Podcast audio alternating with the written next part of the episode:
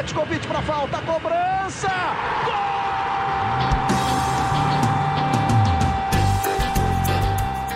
Está entrando no ar o podcast Sabe de quem? Do rubro negro, da nação, é o GE Flamengo.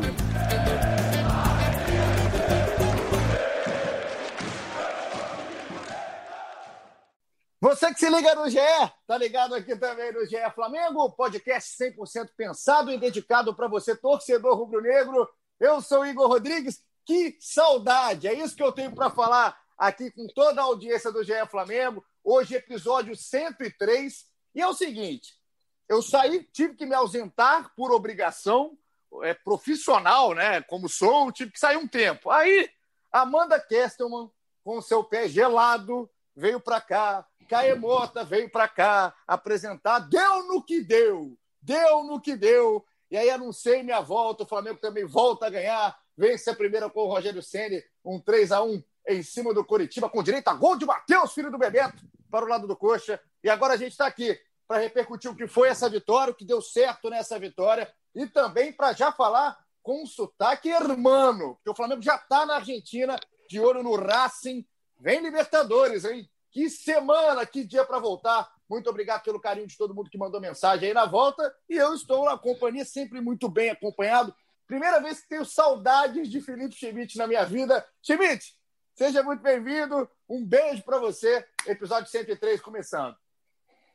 A honra é minha agora dividir esse podcast com uma estrela, né?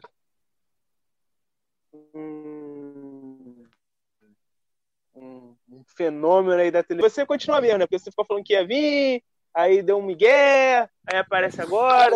Eu vou esperar mais um tempinho para comemorar seu retorno, que agora você está muito atarefado, né? Tava falando aí que tá trabalhando muito.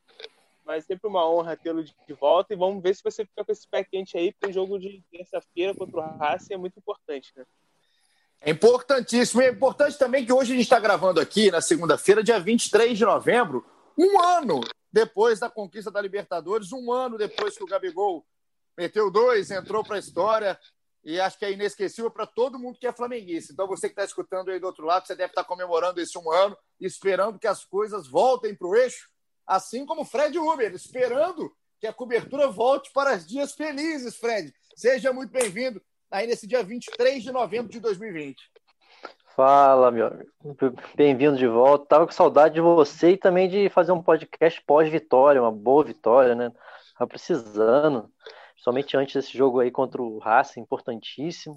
O Flamengo voltando a, a ter uma boa exibição, com uma produção ofensiva grande, que a gente se acostumou a ver o time.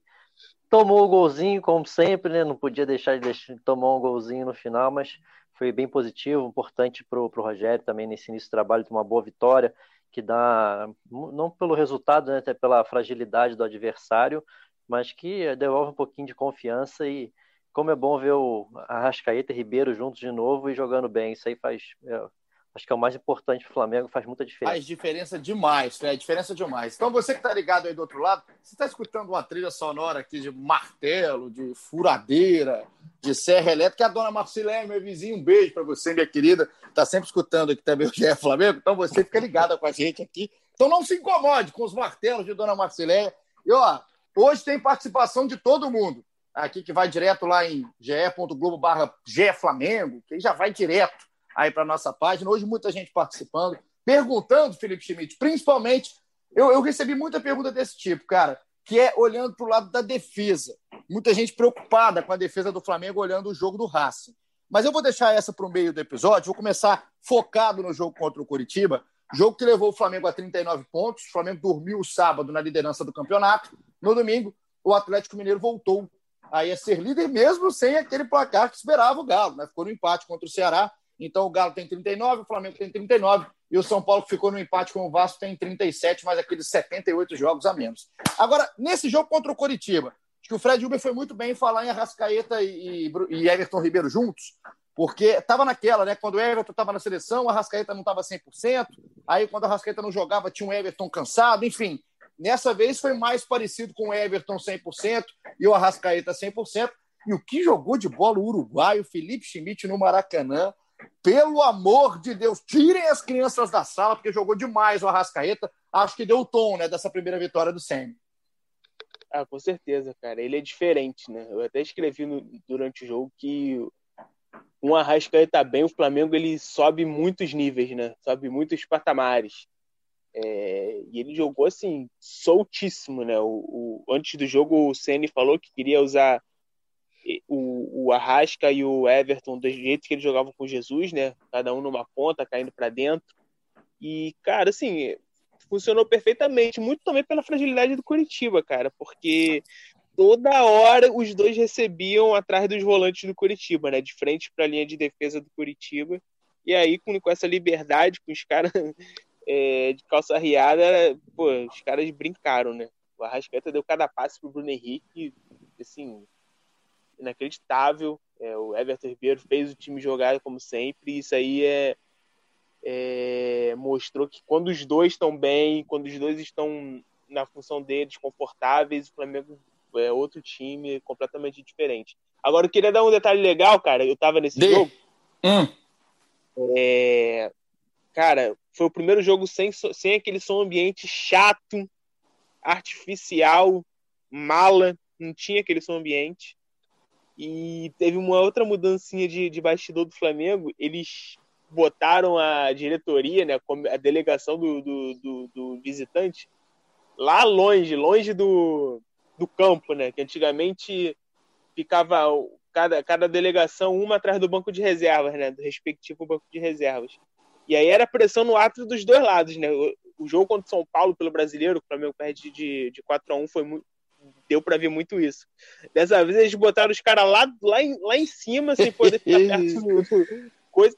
E a própria diretoria do Flamengo, cara, com o jogo inteiro pressionando o árbitro, assim, jogando ali meio que junto também, né?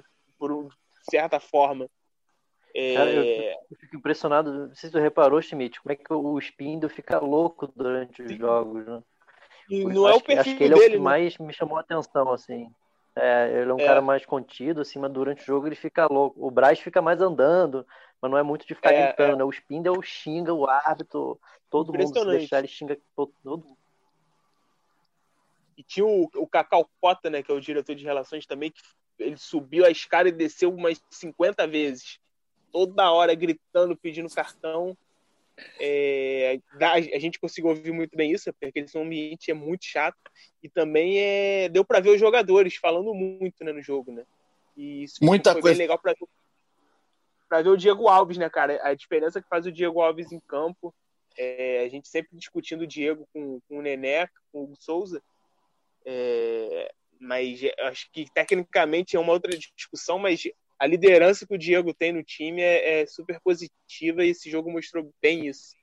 O, o Schmidt, deu para ouvir até ele, ele, ele dando um no Léo Pereira, né, rapaz?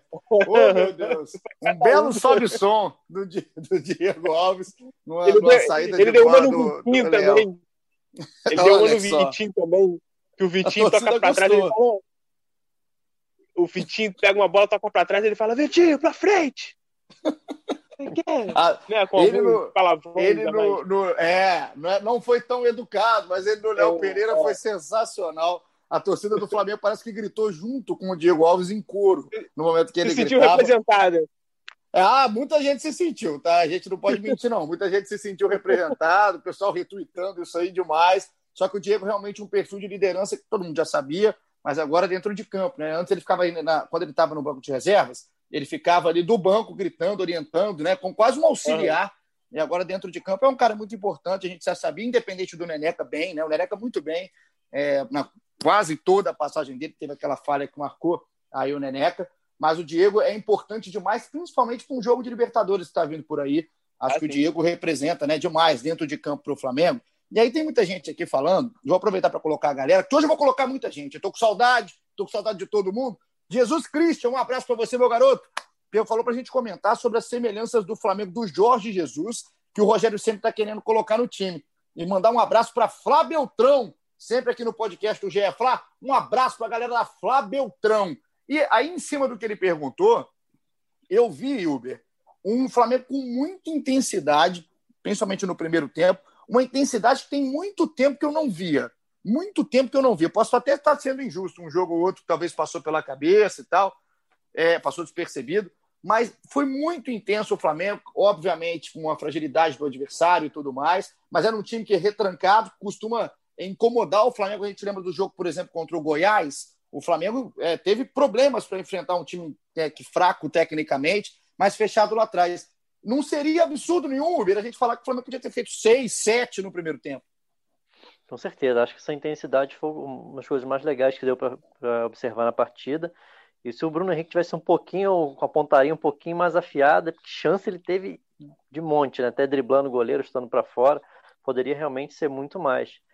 É, a gente tem que fazer essa ressalva da, da fragilidade, da, da, dificuldade do Curitiba de sair, de sair do campo de defesa, isso acaba facilitando essa pressão ali na frente, aumento da intensidade, mas realmente é um. O Rogério já falou na coletiva também que se inspira bastante, gosta ele, o Fortaleza dele, ele era tinha coisas parecidas com o que ele achava que o Jesus fazia no, no Flamengo. Acho que é um caminho inteligente para ele resgatar isso que o Flamengo tinha, que era o que tinha de melhor a equipe, né? a intensidade, a mobilidade do, dos jogadores na frente. Você não, não tem por que prender o Arrascaeta, um Everton Ribeiro numa posição, em determinada área do campo, sendo que eles conseguem desequilibrar, abrir espaços, se entendem muito bem. É, eu acho que é uma coisa bem, bem interessante que o Rogério está tentando fazer no Flamengo, esse, esse resgate. Talvez, Schmidt, seja essa a principal semelhança, ou a, pelo, pelo menos a principal tentativa do Rogério de espelhar esse jogo de 2009 do Jesus. É isso? É por aí? Ou você acha que tem algum outro detalhe que você consegue ver em campo que o Rogério está buscando se inspirar no português? Cara, acho que é, é no geral, né? É, eu acho importante porque a gente sempre bateu no Domi, né? Porque o Domi mudou tudo, mas eu acho que o legal do, do, do Rogério é isso que o Fred falou. Ele quer fazer o, o Flamengo jogar como Jesus, mas ele tem as ferramentas, né? ele tem o conhecimento para isso, para fazer com que, o time, com que o time jogue assim. E a gente vê muita, muita coisa disso, né? É essa marcação por pressão, mas principalmente eu acho que é o posicionamento dos jogadores em campo, né? É, tem a questão do Arrascaeta, do Everton Ribeiro, dois atacantes na frente. É, eu acho que isso foi uma sacada legal dele, porque ele, acho que ele percebeu, acho que a passagem do Domi também mostrou isso, que os jogadores eles estavam bem resistentes em tentar um, uma outra forma de jogo. Então, quando ele chega e já coloca todo mundo né, no lugarzinho que eles, que eles ganharam tudo, acho que ele já, ele já traz até uma boa vontade de jogadores para ele, já dá um, já ganha um, um voto de confiança maior e facilita também esse início de trabalho, né? Então acho importante isso. Ele, ele, ele querer fazer, mas ele saber fazer e, e acho que isso tem um, um impacto até psicológico muito bom para os jogadores, né? Acho que eles se sentem mais confortáveis, mais, mais à vontade para jogar. Perfeito. Eu queria aproveitar. Diga lá, diga lá, Fred. Do, a questão do recuo também, do, no caso do Arão, ali do último volante, para ajudar a saída de bola também. Acho que tem algumas coisas parecidas é. que, que nesse ano não é Rodrigo Caio e Pablo Mari, né? É, é com, com os jogadores que têm os zagueiros que têm é, menos facilidade para saída de bola, acho que é importante ter o Arão ali, o cara que dá mais, mais equilíbrio. É, acho que é uma outra coisa que, que ele resgatou que eu acho interessante. Eu queria só aproveitar, essa do Arão realmente eu acho também que é uma das grandes características, cara, que fazia falta, né? O Flamengo estava com muita dificuldade de saída, Acho que isso ajuda um pouco para esse time do Flamengo que o Rogério Senna está começando, né? Tá começando o seu trabalho, apesar de. Parece que o Rogério já está um ano, né? De tanta coisa que a gente falou com o Rogério Senna no comando. Mas está começando agora o seu trabalho no Flamengo. Eu queria mandar um abraço aqui para o Thiago. É, ah, vou passar a arroba desse baita desse canalha, que é arroba Thiago, com TH, DN Santos. Porque o Thiago Schmidt, ele, ele foi no Twitter, ele colocou assim: olhando essa foto, percebi que o Domi, que é o nosso falecido Domenic Torren, é o Igor Rodrigues daqui a uns 30 anos. Isso, isso mexeu comigo, tá? Isso, isso mexeu com o meu brilho, isso mexeu com o meu brilho. Parece mesmo, parece mesmo. Você não vem, não, hein? Parece mexeu mesmo. com o meu brilho. E, e como eu não estava aqui na, no episódio da demissão de Domenic Torrent, então eu queria mandar um abraço para o catalão, né? Sorte na vida, sucesso, tudo de bom aí para o Domi. É, acho que a torcida do Flamengo vai guardar com muito carinho a passagem do Domi por aqui. E para a gente continuar em cima desse jogo do Flamengo, agora aqui contra o Coritiba da vitória, primeira vitória de Rogério Senni, falam muito da defesa. E aí a gente tem várias, várias mensagens aqui da defesa, da galera perguntando sobre a defesa. Vou colocar algumas aqui para vocês comentarem. Eu só vou jogar a bola, hein? O Leonardo Dantas, que fala com muita educação, bem-vindo de volta, Paulinho. Muito obrigado, garoto. Perguntou se na ausência do Rodrigo Caio, o Tuller segue sendo a melhor opção ou Gustavo Henrique deve voltar ao time. Então, pra, só para dar um molho na pergunta do Léo e contemplar várias outras perguntas aqui da galera em cima da defesa, qual deve ser a defesa do Flamengo, Felipe Schmidt, para esse jogo contra o Racing? Qual deve ser? Tanto na, na sua opinião e também na sua análise. O que você acha que o Rogério está esperando? Cara, eu gostei muito do Tuller nos últimos dois jogos. Acho que ele foi bem. Ele tem uma característica de maior velocidade, né? É, acho que ele foi bem. Eu, eu, eu jogaria com ele com o Natan. Tuller e Natan. Para esse jogo agora contra o Rato. Agora eu acho que o Rogério Senna vai de Gustavo Henrique e Léo Pereira. A não ser que tenha alguma questão física, né? Porque o Léo Pereira jogou, jogou sábado, mas eu acho que ele vai de Gustavo Henrique e Léo Pereira, porque esse começo de trabalho dele, ele tem feito isso, né? Ele tem tentado dar confiança para os dois, dar rodagem, é, fazer eles jogarem mais. Vamos ver como, como que isso se sai, mas eu acredito que seja Gustavo Henrique e Léo Pereira. Você sabe, que você, você sabe que você foi xingado por 48% da nossa audiência depois do que você falou agora no momento. E eu queria já transferir a pergunta para o Fred. Hã? Por quê? Por não, eu não. Gustavo Henrique. Não, é, não, eu não falo nada. Mas, eu, eu só recebi eu só recebi a métrica, eu só passei a métrica. Mas aí, na minha opinião, a minha opinião é, seria Tula e Natan, mas eu acho ah, que ele tá. vai jogar com o Gustavo Henrique na Pereira. Tudo bem. Ô, Fred, vou transferir para você uma pergunta que entra como curiosidade de minha parte, sei que de muita gente. Tem alguma explicação, na sua opinião, e também no dia a dia que vocês, setoristas do clube, que vocês cobrem muito mais perto, do Natan ter perdido um pouco de espaço, cara, com o Rogério? Porque, na minha humilde opinião, nos últimos meses, talvez desde aquela partida contra o Palmeiras, fatídico jogo que o Flamengo entrou com um time recheado de garotos, o Natan vinha sendo o zagueiro mais, mais regular, o zagueiro mais seguro, mesmo em comparação com o Tuller, com o Noga, com os mais jovens, né? E principalmente em comparação com o Gustavo Henrique e o Léo Pereira.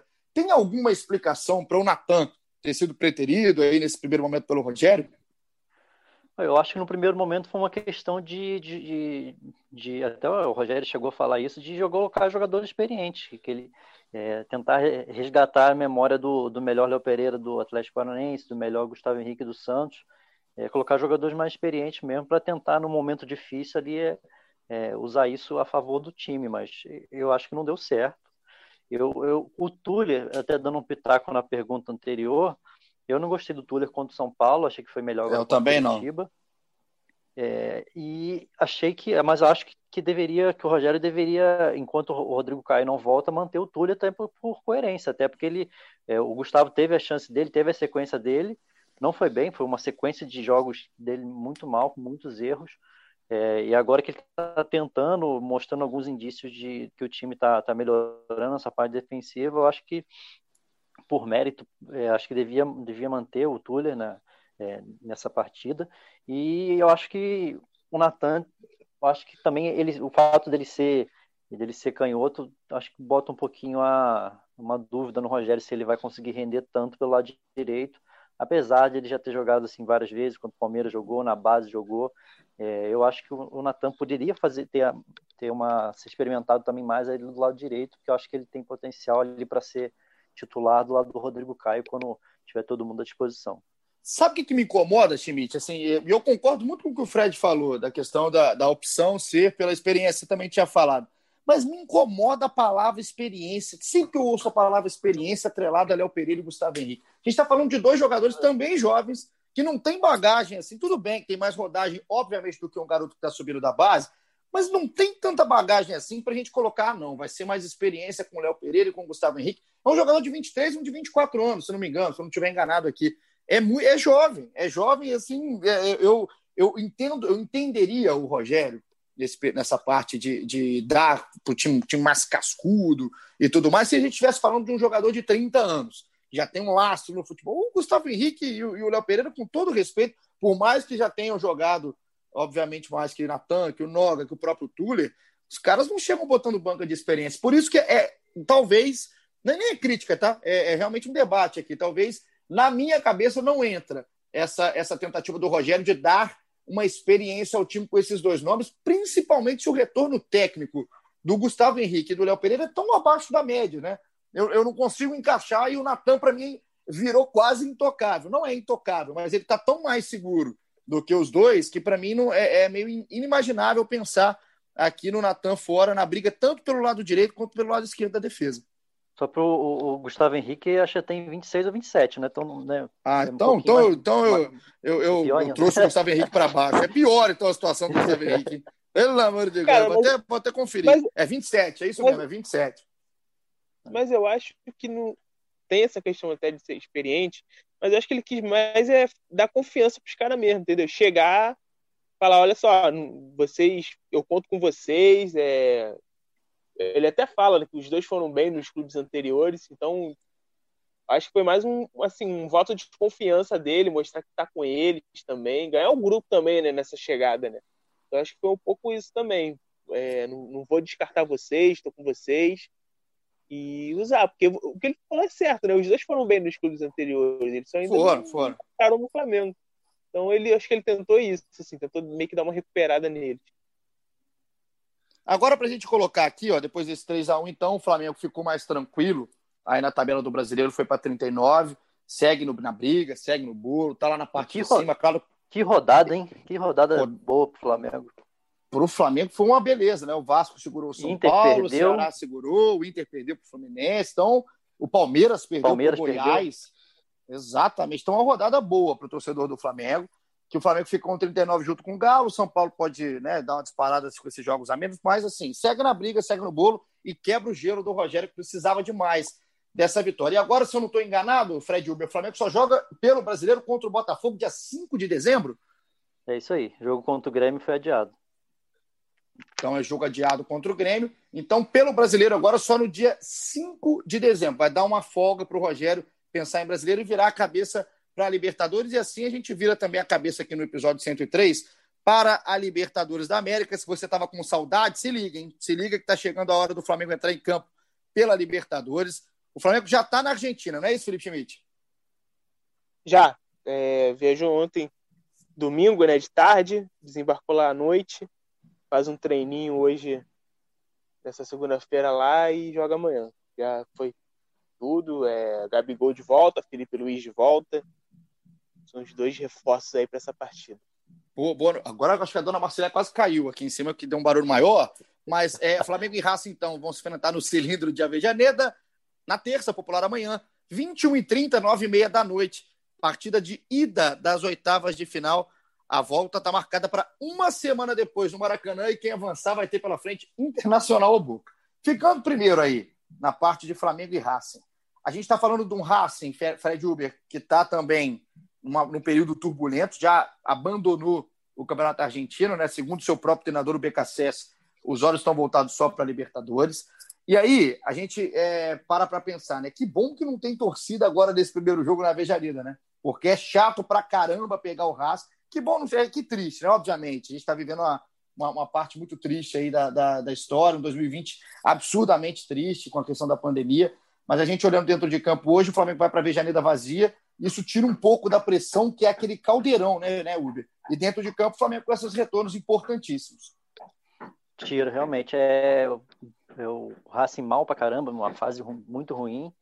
É, o Flamengo está no momento de agora de crescimento, de volta de jogadores importantíssimos aí, Gabigol, Felipe Luiz.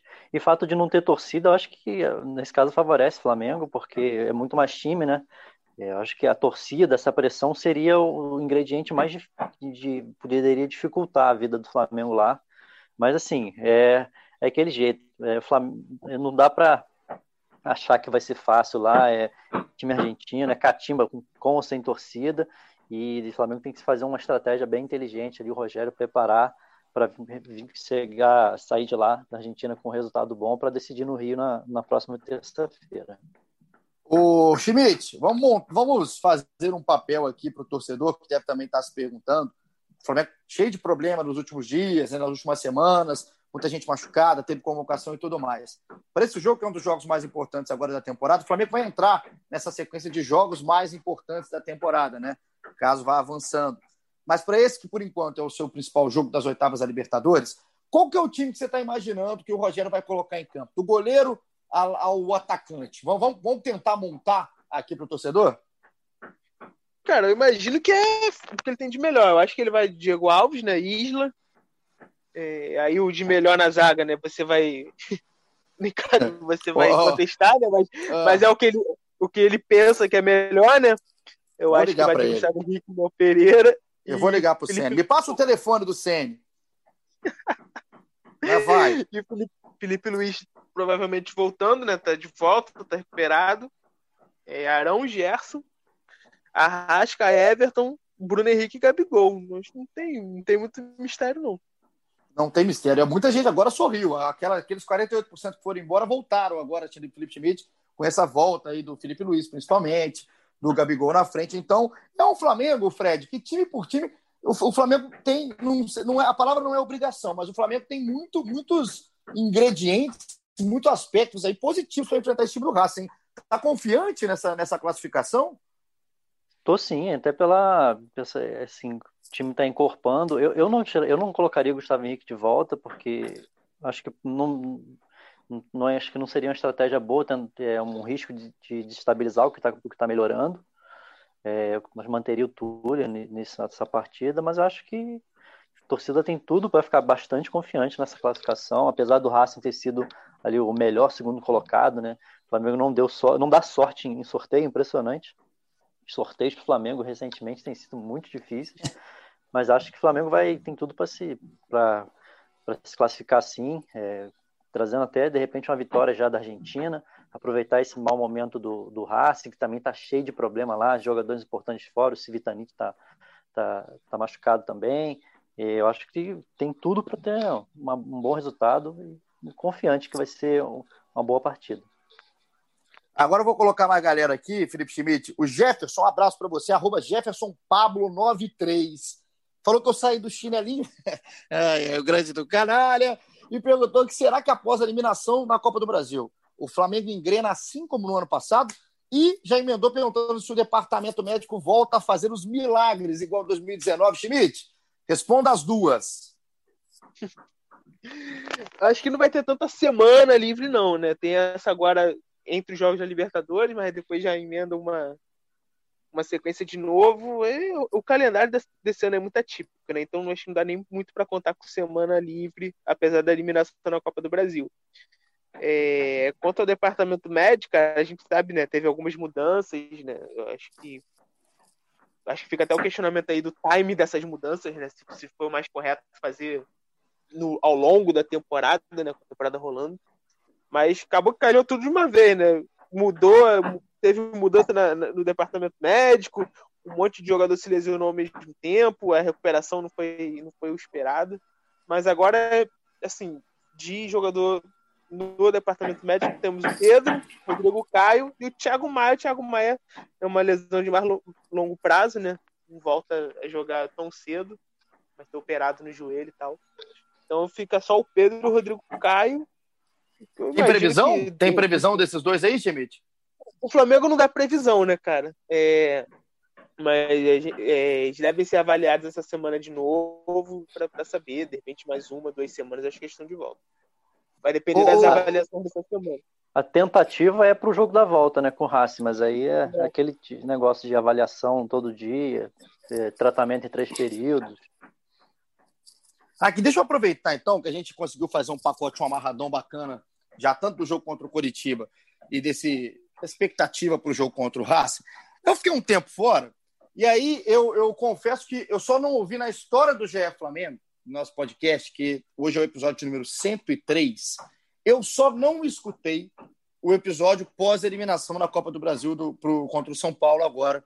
Primeiro que eu tinha muita coisa para fazer de trabalho, eu não consegui nem ouvir. Segundo que eu, eu, eu não queria me estressar aí escutando algumas coisas. Aí, Schmidt, eu, eu fui hum. pegar as atuações, eu vou aproveitar, tá? As atuações pós-eliminação da Copa do Brasil. Eu queria saber quem deu a nota para o senhor Vitinho, é, que foi 3,5. Quem foi o, o pai dessa criança? Vocês podem me falar? Eu não sei, eu tava de Ah. férias, eu voltei logo depois. Ah, tá. Você sabe quem foi, Fred Uber? Eu não lembro, sinceramente. Ah, Pode ter sido ah, eu. tá. né? Não lembro. Agora ninguém vai lembrar, porque quem deu o 3,6, eu vou ligar depois dessa gravação do podcast. A gente vai ficar uma hora e quinze no telefone, porque aquela bola do Vitinho até agora tá, deve ter batido na dona Marcileia, que tá fazendo a obra por isso aqui. Ah, é, né, Mas, ó, no nosso apartamento. Quebrou o vidro da Marcileia. Quebrou. Posso, posso, posso ser polêmico? Ah, não, você não vem ser polêmico agora, não. Ah, ó, presta atenção no que que você vai falar, hein? Eu tô voltando hoje, hein? Ah, pênalti à parte, o Vitinho foi um dos, um dos menos piores naquele jogo. Pênalti à parte, pênalti à parte. Tá bom, tá bom então. Muito bom, é muito bom voltar, é muito bom voltar E foi bem contra o Curitiba. E foi bem contra o Ah, Curitiba. e foi. Aí contra o Curitiba todo mundo vai bem, né? Contra o Curitiba todo mundo vai bem. Aí, é- aí é bacana de bem, mas você não vem me estressar, não. Hein, Felipe Schmidt? Eu vou até chegar pro nosso final do nosso episódio, aproveitando até para mandar mais abraços aqui da galera que participou. Fábio de Melo, perguntando aqui, ó, essa, essa, aquela, agora um monte de pergunta, papum. Fred Uber, o que o Ceni tem de opções no Flamengo para substituir Thiago Maia até o fim da temporada? Thiago Maia? Isso. É, tem os volantes, tem Diego, é, Daniel, que dois, dois da base, né? Daniel e o, e o Gomes. E o Gomes? Sim, sim. É, jogadores da posição ali, né? Eu acho que são pouquíssimas opções, principalmente de o primeiro volante ali, principalmente é pouco, são dois meninos só. Aí é, o Diegão deve ganhar espaço aí, né? Mais, mais minutos. É, eu imagino o Diego mais fazendo função do, do Gerson, né? Um segundo volante, assim. Agora, para primeiro volante, ele tá feia coisa. É primeiro, talvez o Daniel seja até a primeira opção pós-Arão ali do que o próprio Diego, Eu- o próprio Gerson. O Daniel tá jogando eu até acho- sub-20, né? Achei até estranho ele ser, ele tá sendo usado direto. Acho que tinha que ficar direto. Agora, com a lesão do Maia, tem que ficar como no profissional direto agora. Eu acho que o Gomes ainda tá um pouquinho na frente do Daniel. Tanto que a última vez que precisou jogar um volante que não tinha foi o Gomes e não o Daniel. É. Eu acho que o Daniel também tem- uma questão de pegar ritmo de jogo ainda, que ele É. ficou muito tempo parado. O Gomes de não tem nem repente tá- descido, né? Não, o Gomes tá direto, tá, tá ficando direto profissional. O Daniel O negócio- tem descido pra jogar. É, Ele ficou muito coisa é mais, separado. a- é mais o posicionamento, né, Schmidt? Por, esse, por posição de campo, o Daniel se encaixa muito mais na posição do Thiago Ah, Maia. o, o Gomes joga mais pra frente um pouco. Assim, eu acho que não que ele joga, ele também já fez essa função, mas eu acho que ele se sente mais vontade com um passo à frente no meio-campo. Tipo, o. Daniel é mais Mas- natural. Mas agora no profissional ele tem sido usado como primeiro, né? Sim, sim, Bom. sim. Acho que para o Daniel essa, essa, essa ocupação do meio, a lá Thiago Maia, mais por ocupação. Uhum. Estou comparando os dois jogadores. Acho que é Uhum. mais natural para o Daniel pela, pelo caminhada, trajetória que ele fez na base. Então seria Entendi. mais natural para ele. Mas tem a questão realmente da adaptação do ritmo de jogo aí do garoto lá em cima. O Vinícius, um abraço aqui para o Vini Matias SR. Vocês têm alguma informação sobre o porquê do Rodrigo Muniz não ter sido relacionado? Foi chamado de volta do Coritiba, né? Foi, mas é, foi com técnica mesmo. Tanto que ele jogou ontem no Sub-20. Jogou sub-20, né? Uma pena que o Hugo ele deve ter jogado bem mais que sete jogos no brasileiro. né? Podia ter voltado junto com o Muniz, mais uma opção ali Hum, é. como volante. né? É verdade. Hugo Moura, É né? Que tá também no Coritiba, mas deve ter jogado assim, assim, quase certo que jogou, É. porque ele, ele começou no Tava banco, jogando bastante. entrando, né? e ah, depois virou titular rapidamente com o Jorginho no Coritiba. Então, o Hugo já deve ter feito sete jogos, mas uma pena, cara. Acho que seria até bom pro garoto, porque é um moleque bom de bola também e não teve tantas oportunidades assim no time de cima. E aí tem mais uma galera mandando abraço, eu não vou conseguir falar com todo mundo, mas estamos juntos, J. Veiga, Rafael Reis, Lucas Monclar, parceiro, o Heitor Cândido falando que eu larguei chinelo, vocês, essa, não tem um que presta aqui, cara. João, Carlos Henrique, enfim, todo mundo que está mandando mensagem, obrigado demais. Mandar um beijo para Amanda Kesselman, que ficou aqui no meu lugar e ficará, se algum momento eu não conseguir por causa de gravação e tudo mais. Mas é um prazer estar de volta. Schmidt, considerações finais aqui no nosso episódio 103, já amarrando o palpite para esse jogo de ida contra o Racing pelas oitavas. Ah, eu acredito muito também num bom resultado. O Racing também tá, tá, tá numa fase pior que a, que a do que o Flamengo encarou né, nas últimas semanas. É, eu acredito que dá para sair de lá com uma vitória. Vou botar um 2x1 aí. Gols do. Hoje Gabigol e Arrascaeta. Gabigol e Arrascaeta, 2 a 1 Flamengo contra o Racing na Vejaneda, segundo Felipe Schmidt. Tamo junto, hein, Schmidt? Que prazer, que saudade, garoto. Uma honra, mas vê se aparece, né? Não fica de estrelismo, não. Só, vai, só vem quando, quando vence. Quando perde, tu, tu arruma logo uma desculpinha pra não Eu ó, avisei antes da partida que voltaria. É muito bom deixar isso claro. E quarta-feira eu estou de volta. Quarta-feira, pós jogo contra o Racing, eu já estou avisando que estou de volta. É um prazer estar contigo aqui, Schmidt. Assim como é um prazer, meu querido Fred Uber, que está em Teresópolis, num frio, está com seis blusas do Fred Uber aqui na nossa imagem. Frio. O, Fred, nem, parece Fred. nem parece verão, porra. 14 graus. Um abraço para você. Coloca um cobertor, não vai gripar. Um abraço e fala aí nosso placar para Flamengo e Racing, Racing Flamengo. Um abraço a todos. Vai ser, acho que vai ser um grande jogo. Meu palpite aí que o Flamengo ganha. 1 a 0 Há muito tempo que eu não, não dou um palpite aqui sem o Flamengo levar gol. Vou, vou arriscar dessa vez. 1 a 0 aí. E principalmente minha confiança maior nesse bom resultado é a sua volta, tá? Pô. Porra, até aplaudir. Até aplaudir do lado de cá. Alguém, alguém confiando. Muito obrigado, Fred Fred quente você. Por isso que Agora é meu preferido. Vai. Não é à toa que é meu preferido, entendeu? Do setorista do Flamengo. Tamo junto, Fredinho. Obrigado demais, Maurício Mota. Nosso Maurício Mota, mal, mal, aqui, nosso editor, coordenador, sempre com a gente ligado. Obrigado. Voltarei a te amolar e vou dar meu palpite também. Eu ia dar sem o Flamengo sofrer gols, mas como o Felipe Schmidt trouxe a zaga que o Rogério sempre está pensando, falarei 3 a 2 3 a 2 para o Flamengo contra o Racing, jogaço nesse jogo de ida e o Flamengo encaminhando aí a sua vaga aqui no Maracanã. Acho que se nada, se, se não tiver nenhum desastre no caminho, acho que o Flamengo também tem um pé de favoritismo nesse confronto das oitavas. Foi um prazer Episódio 103 chegando ao final. Você vai escutar lá no ge.globo barra Flamengo. Você não perde um. Se perdeu os outros, escuta. Eu vou até escutar também agora o 102 da eliminação, porque eu não estou fazendo nada nesse momento. E a gente tem um encontro marcado na quarta-feira, pós-jogo, para repercutir o que foi o jogo contra o Racing e já esperar os próximos capítulos, tá certo? Muito obrigado pela sua companhia. Larguei o chinelo. Tamo junto na quarta. Um abraço.